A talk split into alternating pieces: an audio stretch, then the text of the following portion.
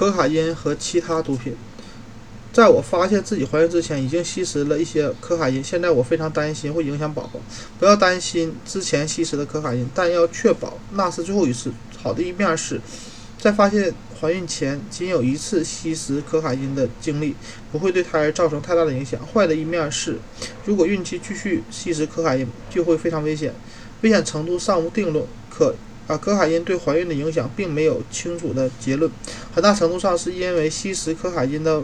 女性通常也吸烟，很难辨别分辨对宝宝的影不良影响是来自于可卡因还是来自于香烟。大量研究证实，可卡因不仅可以通过胎盘屏障，还还会破坏胎盘，减少宝宝的血液供应供应，限制其生长发育，尤其是头部发育。同时，可卡因还会引起出现缺陷、流产、早产、出生体重过低、神经过敏以及类似的。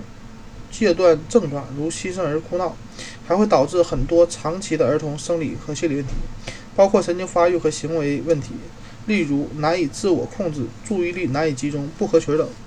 运动发育缺陷，儿童其智智商低等，而且准妈妈吸食可卡因的频率越高，宝宝面临的风险越大。从怀孕开始，一旦吸食可卡因，一定如实向医生汇报，和其他病史一样，医生或助产士了解到。